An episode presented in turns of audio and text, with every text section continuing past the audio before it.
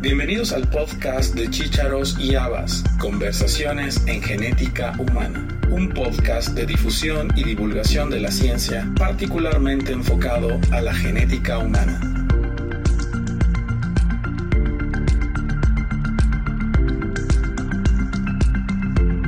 Federación Internacional de Sociedades de Genética Humana fue fundada en 1996 para proporcionar una estructura transparente que facilite la comunicación en toda la comunidad internacional en genética humana. Esta federación sirve a sus miembros constituyentes, sociedades de genética humana de todo el mundo, proporcionándoles una plataforma para compartir información sobre investigación, educación y servicios clínicos de forma interactiva.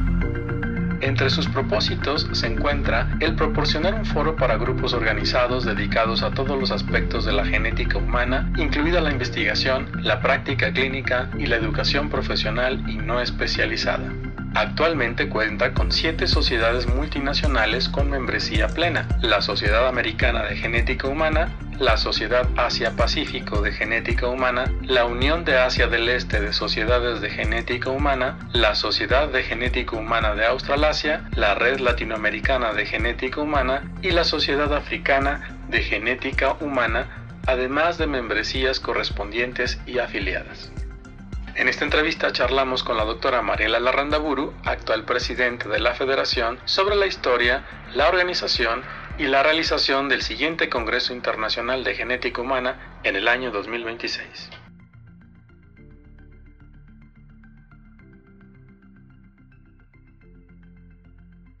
Hoy es 7 de octubre del año 2023, estamos grabando para el podcast de Chicharos y Habas, Conversaciones en Genética Humana, estamos en El Salto, Uruguay, y estamos en el marco de la celebración del bicentenario del nacimiento de Gregor Mendel en unas jornadas organizadas por la Sociedad Uruguaya de Genética y por la eh, Red Latinoamericana de Genética Humana y tengo aquí a quien acaba de dejar de ser presidenta, pero ahora es presidenta de la Federación Internacional de Sociedades de Genética Humana, la doctora Mariela Larrandaburu, quien ya nos había acompañado el año pasado en un episodio. Hola Mariela. ¿Qué tal, Elías? ¿Cómo estás? Realmente muy feliz por estar acá en Salto, un departamento del interior del Uruguay, en donde a partir del sello de Gregorio Mendel, que fue una iniciativa de RELAN junto con la Sociedad Uruguaya de Genética, estamos poniendo un sello final a la presidencia de Uruguay en la Red Latinoamericana de Genética Humana para dar paso a México para que haga su camino hacia Guadalajara 2026 y ahora estamos hablando como presidente de la International Federation Human Genetic Society. Muy bien, platícanos, ¿qué es la Federación Internacional de Sociedades de Genética Humana? La Federación Internacional de Sociedades de Genética Humanas fue fundada en el año 1996, así que tiene una larga trayectoria con la finalidad específica de generar una, una sociedad internacional de profesionales y dedicados a la genética humana, para el avance de la genética humana, tomando de base la cooperación internacional. Muy bien, dentro de esta estructura podríamos hablar de que uno puede ser miembro de su asociación o sociedad nacional y dependiendo de la región donde vives, por ejemplo nosotros en Latinoamérica, nuestras sociedades forman parte de la Red Latinoamericana de Genética Humana y a su vez la RELAC forma parte de esta federación. ¿Cómo está distribuido globalmente eh, la estructura de la federación?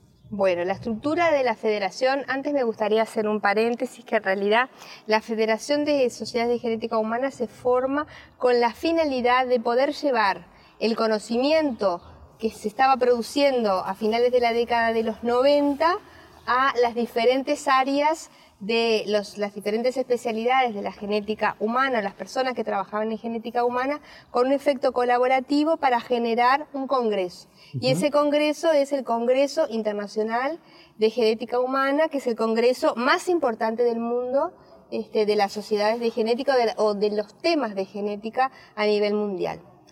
Dicho esto, la sociedad tiene un, digamos, un comité ejecutivo que está formado por siete sociedades. Y estas son la Sociedad Americana de Genética Humana, la Sociedad de Australasia, la sociedad eh, de la, del este asiático, la sociedad de los, del Asia-Pacífico, la sociedad europea de genética humana, la sociedad africana de genética humana y nosotros. Este, porque seguimos teniendo el corazoncito de América Latina, o sea que nosotros que somos la red latinoamericana de genética humana. Y de esta manera entonces la sociedad tiene su comité ejecutivo que lleva la voz de todas las sociedades que aglomeran a las subsociedades científicas de cada una de esas regiones y continentes a nivel mundial. Muy bien, acabas de decir algo muy interesante que es la organización de lo que llamábamos Congreso Mundial de Genética Humana, cuyo nombre oficial es Congreso Internacional de Genética Humana. Y que efectivamente en Guadalajara tenemos el siguiente, pero platícanos cómo ha sido la historia de estos, de estos congresos. Este, es muy interesante eh, contar un poquito de la historia porque realmente la historia de los congresos de la sociedad, Congreso Internacional de Genética Humana, ha transitado por diferentes países y por diferentes continentes.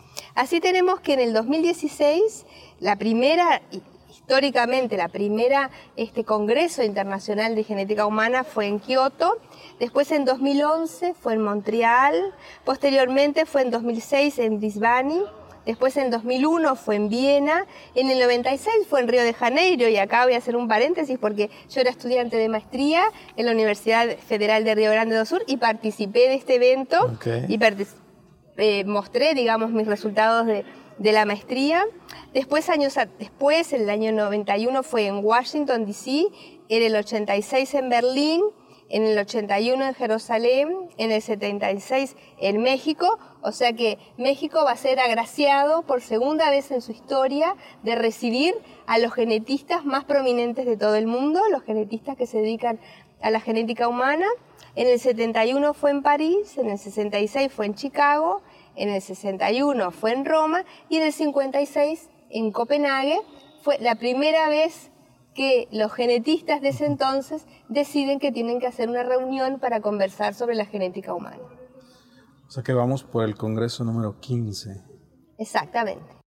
Después de 50 años regresa a Guadalajara. Eso es algo muy interesante y como bien mencionas, es un congreso que reúne a lo mejor de la genética humana en todas las regiones del mundo. ¿Qué nos puedes decir de sus presidentes? Los presidentes, México también fue agraciado por el lugar y por el presidente.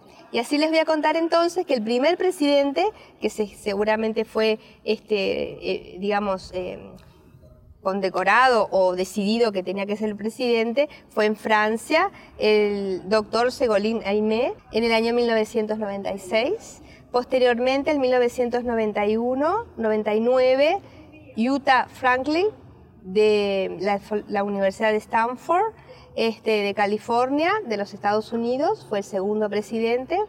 En el 2002 fue Eric Hahn, de la Universidad de Adelaida, Australia. En el 2005 fue tu compatriota Elías, el doctor José María Cantú, de la Universidad de Guadalajara también, o sea que de Guadalajara está de paradieres desde todos los lugares. Fue su presidente. En el 2008 le tocó la presidencia a Japón con el doctor Yoshi Matsuura, no sé si se pronuncia. Matsuara. Matsuara, no sé la pronunciación, Yoshi Matsuara, este, de la Universidad Sendai de Japón. En 2012 fue Stephen Lam, de la Universidad de Hong Kong. En 2016 fue la doctora Michelle Ramsey, de la, de la, Sociedad este, Sudafricana de Genética y pertenece a la Universidad de Witwatersrand y lo interesante es que Michelle Ramsey, por el tema de la pandemia, se extendió en su periodo de presidencia de la International Federation hasta inicios de este año, ¿verdad? Cuando asumimos nosotros en Cape Town este, la presidencia de la International Federation. Y por segunda vez, una mujer en, en la presidencia, creo que es algo que se tiene que mencionar y remarcar. Sin duda. La verdad que nosotros estamos muy felices, eh, tenemos un legado enorme porque realmente los sudafricanos hicieron un muy buen trabajo y creo que nosotros, como dijimos desde el principio, los latinoamericanos tenemos muchísimo para dar. Hay en Latinoamérica gente muy preparada, muy especializada de cara al mundo y con la fortaleza y la profesionalidad suficiente para dar respuestas a las necesidades globales y a las necesidades que tenemos a nivel de la salud. Y eso a mí me deja muy feliz. Así que uno va a tener su corazoncito, vamos a trabajar muy fuerte, pretendemos por lo menos de la International Federation. De alguna manera Michelle ya nos dejó como un camino andado en relación, digamos, a la necesidad de eh, recrearse o reinventarse, porque en realidad no se justifica tener una federación internacional cuyo objetivo principal sea la organización de un congreso. Hoy por hoy, la gente que hacemos ciencia tenemos un compromiso con el mundo y con el futuro, entonces tenemos que ir por más. O sea que uno de los planes que tenemos y pensamos impulsar justamente es reverse y ver cómo nos vemos a futuro la realización del Congreso es una parte fundamental, pero nosotros como ciudadanos del mundo y como científicos tenemos un rol muy importante para aportar a la sociedad.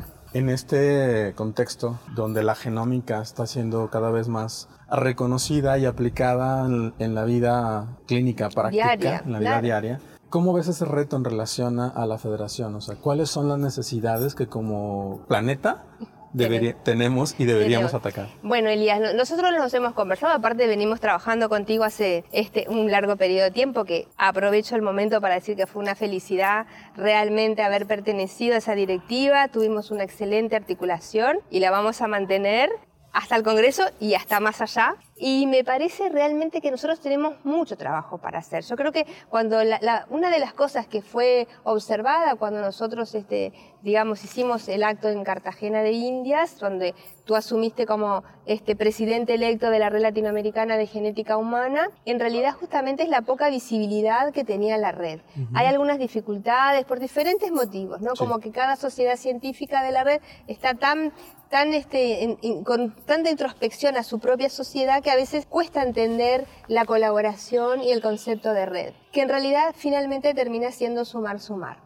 En este poco periodo de tiempo que tenemos de presidencia hemos hecho algunas investigaciones y parece que la misma, el mismo problema de visibilidad existe para la International Federation. Entonces ahora vamos a tener un largo camino también para hacer en relación a ese tema de la visibilidad y la articulación entre las diferentes sociedades. Porque creo que tenemos un debe en el tema de la transparencia. Hay muchas acciones, muchas actividades que, se, que tenemos que evitar superponer.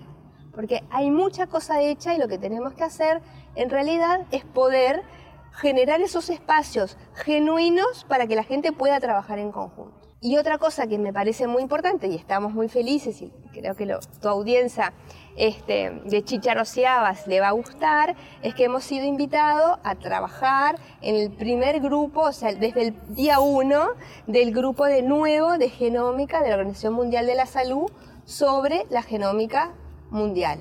Que ese grupo hace parte y acá le vamos a contar rápidamente un poquito la historia. En el 2022, la Organización Mundial de la Salud produce un documento muy importante en relación a la necesidad urgente de poder implementar la genómica en todos los países hacia la salud global, fundamentalmente en los países de medianos y bajos ingresos, pero en realidad para la, la salud global. Y que ninguna diferencia justifica, ni del punto de vista científico ni ético, que haya diferencias en el acceso a la, este, a la genómica. Y eso fue demostrado a partir del COVID. Nosotros como sociedad científica, desde la RELAC, tomamos este tema y lo empezamos a trabajar. Y ahora la Organización Mundial de la Salud, que forma al inicio su Consejo de Ciencia, decide hacer para trabajar como primer documento la genómica. Ese documento, que fue publicado en el 2022, ahora recientemente, hace menos de un mes atrás, decide dar un paso más adelante y crear este grupo específico de genómica, un grupo de trabajo puntual que necesita colaboradores, stakeholders, y ahí nosotros estamos participando como International Federation junto con el proyecto del genoma humano y otras asociaciones. Quizá uno de los retos que continuamente escuchamos es precisamente la representatividad que tenemos algunos grupos poblacionales que no es concordante con grupos caucásicos que tienen más dinero y que tienen mayor acceso a esto. Y eso también puede ser un reto del acceso y de la visibilidad que la genómica tiene en nuestra vida diaria para resolver problemas. Sin duda. sin duda que eso es así. Bueno, tendremos que trabajar para, para justamente poner este tema en la mesa y resolverlo.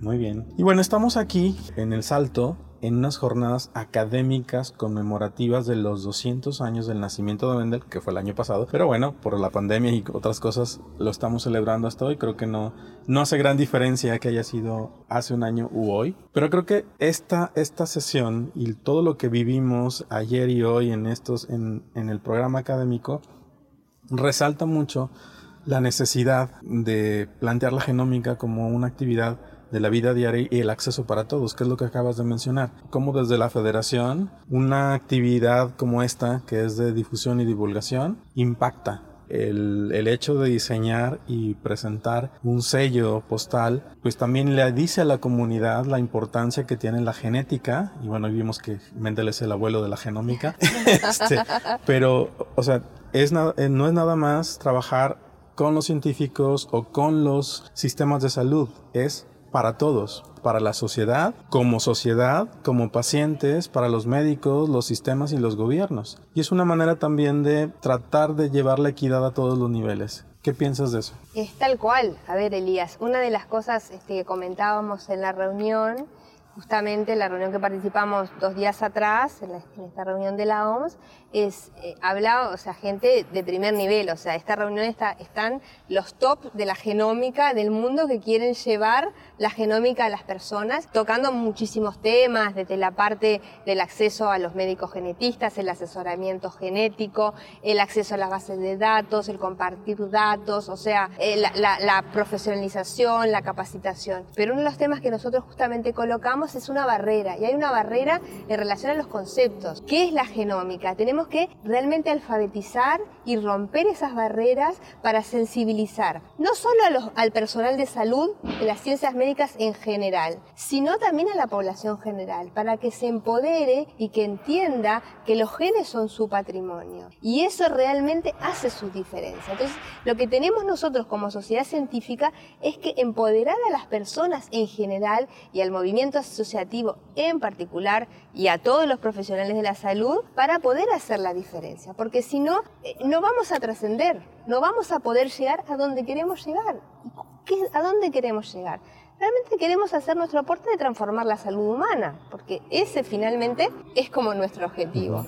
Y, y no tengo duda que lo vas a lograr. Estás empezando una empezaste una presidencia en el año 2023, tienes tres años, eh, poco menos de tres años para 2026, marzo del 2026 en Guadalajara, irnos a elecciones o a traspaso de la, de la siguiente mesa. Y bueno, aunque ya esbozaste tu programa de trabajo y de, de ideas que quieres hacer, ¿cuál es tu meta como presidenta? Bueno, mi meta como presidenta, digo, es priorizar. No sé si vamos a poder hacer los cuatro ejes que nosotros trabajamos a nivel de América Latina. No nos olvidemos que una cosa es el trabajo en América Latina, donde el idioma es el mismo prácticamente, prácticamente en general salvando el portugués, en general una barrera que no hay que romper es el idioma y eso hace diferencia sin duda. Este, pero yo creo que si nosotros priorizamos la alfabetización, por un lado, en genética y genómica, y colocamos, como lo mencioné en ese grupo, poder llegar a una campaña de sensibilización este, en las redes sociales o en todos los medios de comunicación posibles, de una forma sistemática, con, digamos, productos cortos que puedan ser medidos un impacto, creo que ahí realmente vamos a poder hacer una diferencia. Eh, creo que tenemos que tener objetivos humildes este, como para poder alcanzarlos, pero creo que tenemos que mirar los objetivos y priorizar, porque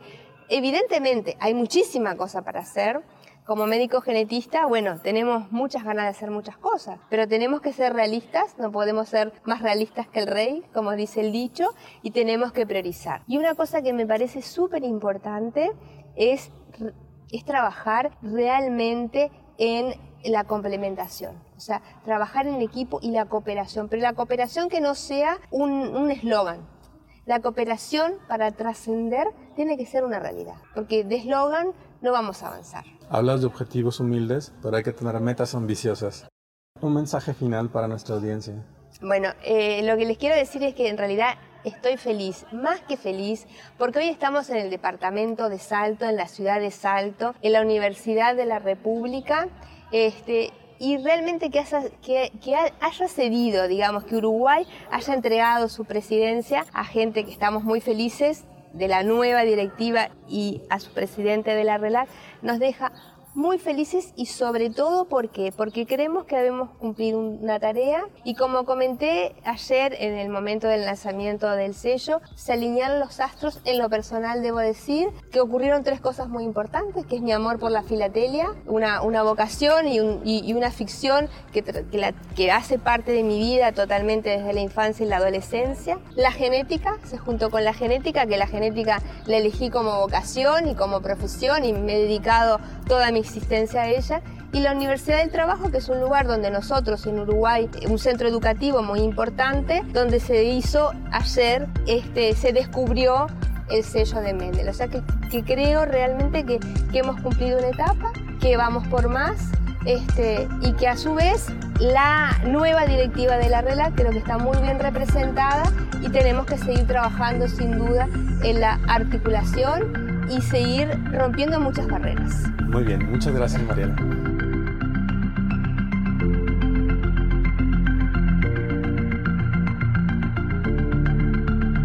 Gracias por haber escuchado este episodio del podcast de Chícharos y Habas, Conversaciones en Genética Humana. Te esperamos la próxima semana con un nuevo episodio y te invitamos a que te suscribas gratuitamente en cualquiera de nuestras plataformas.